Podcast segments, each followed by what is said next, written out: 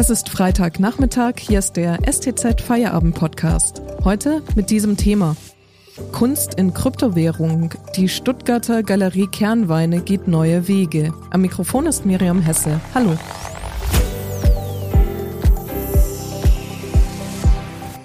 Die Gründer der Stuttgarter Galerie Kernweine möchten das Gebäude der Galerie kaufen und haben dafür ein Werk erschaffen, das ihnen auf einem neuen digitalen Kunstmarkt Millionen bringen soll. Wie kann jetzt aus der digitalen Metapher ein realer Immobilienkauf werden? Darüber spreche ich heute mit Leonie Rothacker aus dem Ressort Kultur. Hallo Leonie. Hallo. Leonie, die digitale Kunst boomt. Manche sogenannte NFT-Werke bringen Millionen Euro auf dem Kunstmarkt. Wofür steht die Abkürzung NFT und was um Himmels Willen sind Kunsttoken? Ja, die Abkürzung NFT steht für Non-Fungible Token.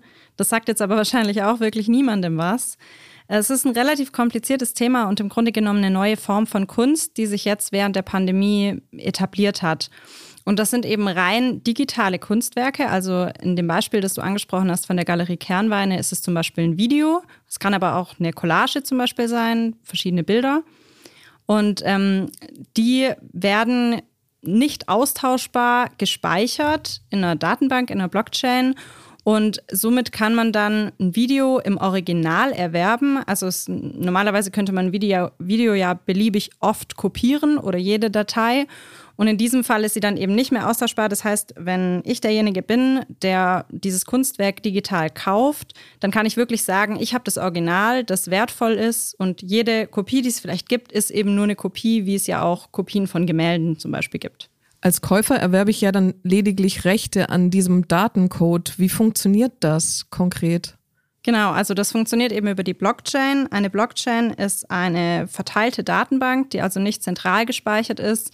Bitcoin zum Beispiel hat ja jeder schon gehört, funktioniert auf einer Blockchain.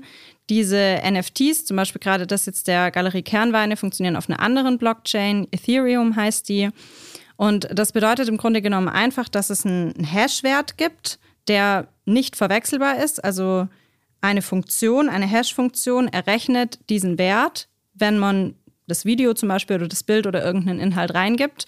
Und dieser Wert wird in der Blockchain im vorhergegangenen gespeicherten Block eben abgespeichert und ist dann so, weil diese Blockchain, dadurch, dass sie dezentral gespeichert ist, nicht veränderbar ist, eben für immer festgelegt. Kann denn dann jetzt jeder sein Werk auf dieser Blockchain speichern?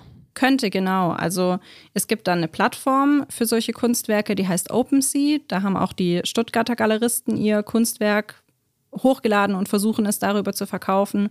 Und theoretisch könnte das jeder machen. Mein Kollege Sascha Meyer hat auch über das Thema berichtet und hat von anderen berichtet, die dann eben zwar was verkauft haben, aber dafür jetzt nur mehrere hundert oder tausend Euro bekommen haben, weil sie eben nicht so ja, bekannt oder erfolgreich sind damit. Und theoretisch kann es aber natürlich jeder machen. Warum ist denn diese Form der Kunstvermarktung für Kunstsammler überhaupt interessant? Das ist eine Kernfrage im Moment noch, ob sie denn interessant ist. Also wir haben jetzt gesehen, dass ähm, im Auktionshaus Christie's ein NFT für viele Millionen Dollar versteigert wurde. Und insofern scheint es auf jeden Fall jemanden gegeben zu haben, der es interessant findet. Natürlich ist es was anderes bei einem Gemälde, wo ich wirklich sagen kann, ich habe das original gemalte Gemälde. Da gibt es ja nichts dran irgendwie zu rütteln. Und ähm, bei einem digitalen Kunstwerk könnte man sagen, ja, was ist es denn jetzt wert, dass es zwar irgendwie unverwechselbar gespeichert ist, aber rein theoretisch könnte ja dasselbe Video trotzdem, also eine Kopie davon trotzdem jeder haben. Bei der Fotografie kann man das zum Beispiel aber auch sagen. Da gibt es ja auch nie ein Original, weil man könnte es ja beliebig oft ausdrucken.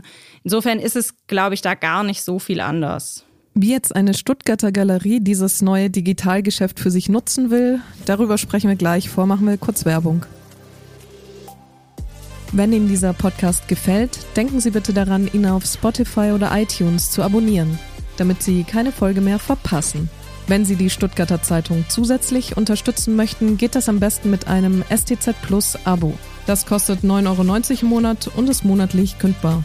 Damit lesen Sie auch die Ausflugstipps von meinem Kollegen Thomas Faltin fürs lange Wochenende. Hinaus ins Ländle, wunderschöne Radtouren und Wanderungen in Baden-Württemberg. Den Link zum Artikel finden Sie in der Podcast-Beschreibung. Unterstützen Sie Journalismus aus der Region für die Region. Dankeschön.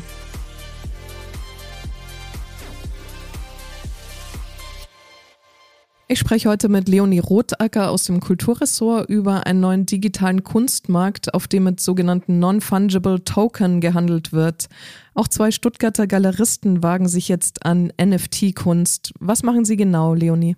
Genau, ähm, Mick Aurel und Oliver Kröning sind die Gründer und Galeristen der Galerie Kernweine in Stuttgart an der Karlshöhe in der Kotterstraße. Und das Gebäude, in dem sie die Galerie haben, das, da haben sie sich im Moment eingemietet und das steht jetzt eben zum Verkauf für schlappe 5 Millionen Euro seit einigen Monaten schon. Und das hat die beiden auf die Idee gebracht, sie möchten das Gebäude gerne selbst kaufen und erschaffen dafür ein digitales Kunstwerk, das sie verkaufen wollen und mit dem Erlös dann ähm, das reale Gebäude kaufen.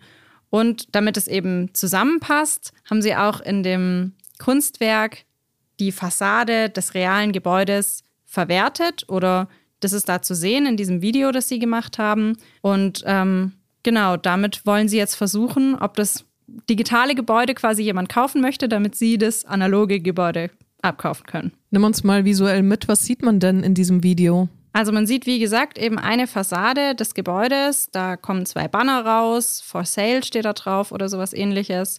Und davor sieht man die Fangemeinde der Galerie, wie sie dort die Galerie feiert. Und dann, deswegen heißt das Video auch Hausflip, dreht die Perspektive sich um das Haus und man würde ja eigentlich erwarten, natürlich, dass auf der anderen Seite der Fassade der andere Teil des Gebäudes ist und stattdessen sieht man dann eben, dass die Fassade wie nur aufgestellt ist und dahinter kommt dann Schwarzlicht und man sieht, es gibt auch Musik in dem Video, so tanzende Zombies und dann dreht es quasi wieder zurück auf die, auf die Vorderseite. Also man kann sich das in so einem Endlosloop angucken. Genau.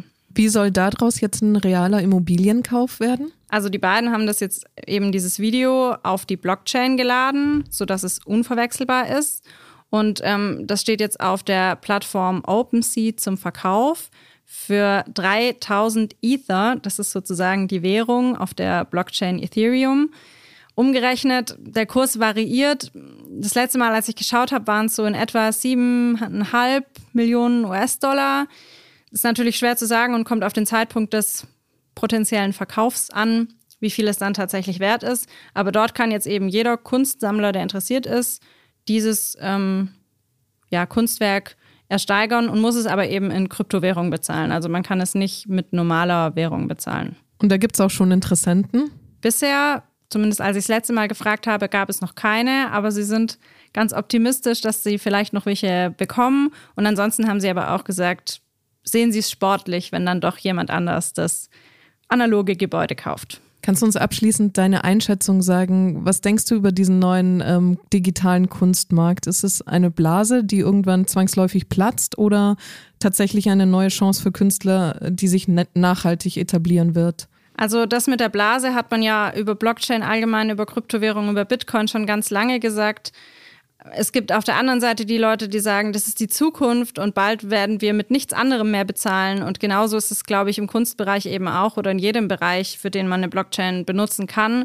Es gibt Potenziale auf der einen Seite und natürlich aber auch Nachteile auf der anderen Seite, so wie zum Beispiel, ich erwerbe kein reales Objekt, wenn ich sowas kaufe, was für viele bestimmt auch Nachteil ist, wo sie sagen, das interessiert sie dann nicht. Insofern denke ich, wird man das einfach beobachten müssen. Aber ich weiß, dass zumindest Mick Aurel, mit dem ich gesprochen habe, schon glaubt, dass das ein fester Bestandteil der Kunstbranche in Zukunft wird. Und ich denke, das kann gut sein. Vielen Dank an Leonie Rotacker aus dem Kulturressort. Und einen neuen Feierabend-Podcast gibt es am Montag. Ich wünsche Ihnen ein schönes Wochenende.